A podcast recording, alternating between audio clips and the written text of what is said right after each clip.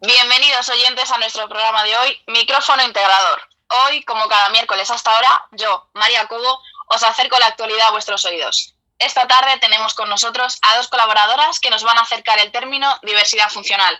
Ellas son integradoras sociales y son Natalia Molina y Nat Pulido. Un placer teneros con nosotras hoy. Hola, buenas, un placer poder estar aquí hoy. Buenas tardes, eso es, hoy queremos acercar al término de diversidad funcional. ¿Y a qué nos referimos exactamente con diversidad funcional? Pues mira, María, eh, este término engloba a todas las personas que, por el hecho de que una parte o la totalidad de su cuerpo-mente funcionan de otra manera, realizan las, las tareas habituales de forma diferente. Eso es, diversas funciones. ¿Y de dónde viene este término? Viene de la palabra libertad. Es un colectivo para eh, sintetizar dignidad y libertad. Para hacer frente a la discriminación que sufre este colectivo, con su lucha se logró en 2008 se incorporará al sistema eh, legal español. ¿Y por qué eliminamos el término anterior discapacidad? Pues mira, porque la elección de la expresión diversidad funcional indica una voluntad de, inclusión de las personas que antes eran etiquetadas como discapacitadas en la amplitud de la diversidad humana sin necesidad de subrayar la ausencia de una capacidad. En el trasfondo de la expresión diversidad funcional, en cambio, existe la voluntad de traspasar la discapacidad al medio. Desde este enfoque, una persona tiene problemas para afrontar su vida cotidiana con normalidad. Es el contexto en el que es el contexto el que debe adaptarse a las, a las necesidades de la persona. Así desaparece el estigma de la persona que tiene problemas para, para desenvolverse trasladando la responsabilidad al medio que es el que genera la dificultad en su vida cotidiana. Entonces, a ver que me quede claro, ¿podríamos ligarlo a la palabra dependencia? Siempre y claro, teniendo en cuenta que la dependencia es la situación en la que se encuentran las personas que por razones derivadas ya sea de su edad, enfermedad y estén ligadas a la falta o pérdida de autonomía física, psíquica, intelectual o social, precisan atención de otras personas para realizar las actividades de su vida diaria. Entonces, ¿dependencia y diversidad funcional estarían ligadas? No tiene por qué. Hay que tener en cuenta que no todas las personas con discapacidad son dependientes, ni tampoco todos los individuos en situación de dependencia tienen diversidad funcional. Entonces, si nos centramos en la palabra diversidad funcional de manera general, aunque bueno, generalizar no está del todo bien, ¿qué características presentarían las personas con diversidad funcional, teniendo en cuenta siempre sus factores personales y contextuales?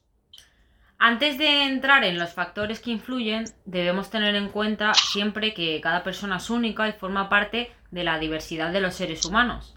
Y además tener en cuenta también que hay indicadores de riesgo social en personas con diversidad funcional, como la tasa de paro, los ingresos económicos, la educación, la vivienda, la participación social y política y la violencia de género.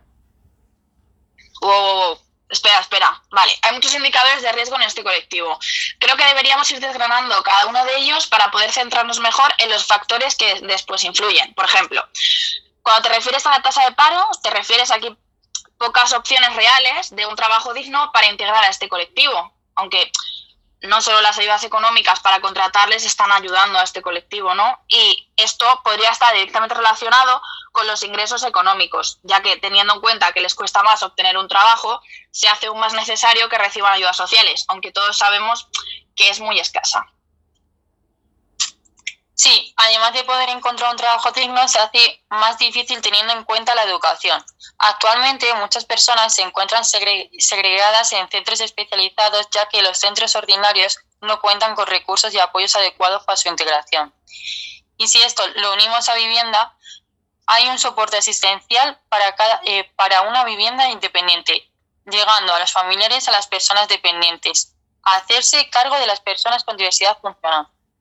Y a su vez todo esto también pues está ligado a la, a la participación política y social, que deberían estar incluidos para disfrutar de los derechos de la ciudadanía.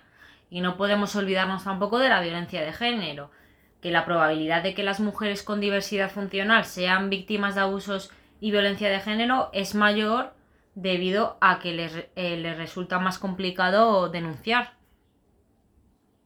Vale, o sea, una vez que tenemos en cuenta todos estos indicadores de riesgo social en las personas con diversidad funcional, podemos poner sobre la mesa los factores que favorecen o dificultan la aparición de algunos trastornos, enfermedades o alteraciones que causan diversidad funcional, ¿no? Claro, por eso las características eh, personales eh, que influyen son constitución biológica, sexo, edad, estilo de vida, características socioeconómicas. Eso es, Natalia. Pero además no podemos olvidar los factores contextuales que influyen, como pues, los factores familiares y sociales, socioculturales y político-administrativos. Vale, chicas, pues seguro que ahora tanto yo como nuestros oyentes tenemos una visión mucho más amplia de las personas con diversidad funcional. Os doy mil veces las gracias por acercarnos a este colectivo y hacernos abrir nuestras mentes. Muchísimas gracias de nuevo por acompañarnos en la tarde de hoy y espero veros pronto por nuestro micro abierto. Gracias a ti por invitarnos, un placer. Un placer, María.